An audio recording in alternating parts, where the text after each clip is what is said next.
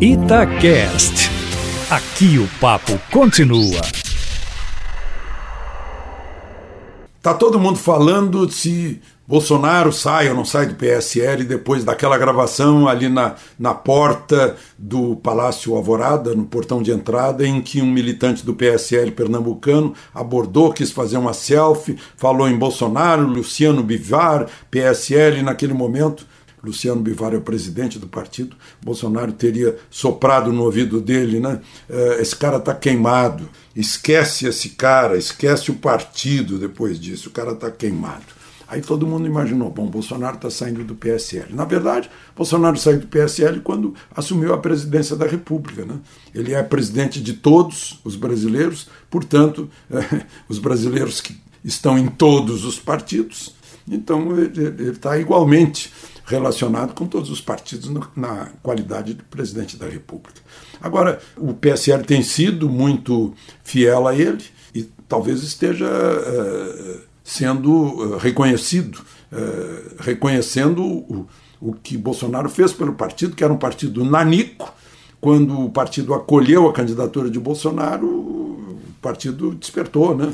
Uh, teve muitos candidatos, elegeu 53 deputados federais, talvez até mais, 54, e se tornou um dos maiores partidos. Elegeu três senadores, então eu acho que o PSL deve mais a Bolsonaro do que Bolsonaro ao PSL, mas enfim, o PSL tem sido leal, como eu disse, a Bolsonaro e vamos ver como é que sai aí esse, esse arranca-rabo aí com a direção do PSL. Parece que a questão é, é, é os, o deputado Eduardo Bolsonaro e o senador Flávio Bolsonaro não estão se dando bem aí com a cúpula do partido e tem o apoio do pai deles.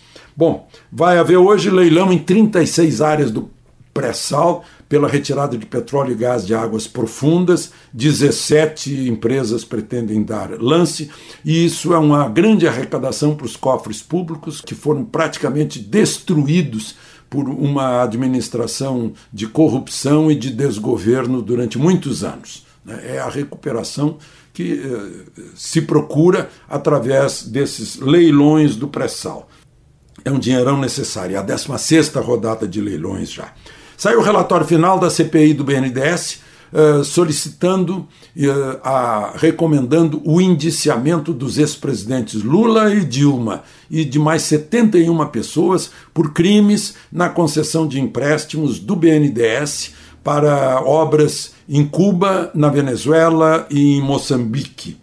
Uh, foram 200 dias de pesquisas, de depoimentos, de investigações que chegaram a essa conclusão. E um relatório do Banco Mundial confirma a necessidade de uma reforma administrativa pegando a folha de pagamento federal. A folha de pagamento federal é a segunda despesa em tamanho depois eh, da, da Previdência. Vejam só, em 53 países pesquisados pelo Banco Mundial, o Brasil é o que mais tem diferença em relação a cargos semelhantes na iniciativa privada. 96% de diferença, praticamente o dobro. 11% ganham acima de 20 mil reais no serviço público.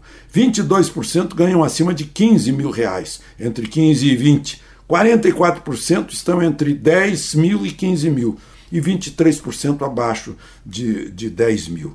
São dados de 2017. A Previdência é, é o maior gasto e depois vem a folha de pessoal. Nos estados, a diferença é de 36% a mais no serviço público estadual. Nos municípios está praticamente empatado. Desde que Lula assumiu a presidência em 2003, a folha de pagamento cresceu praticamente 80%. De Brasília, Alexandre Garcia.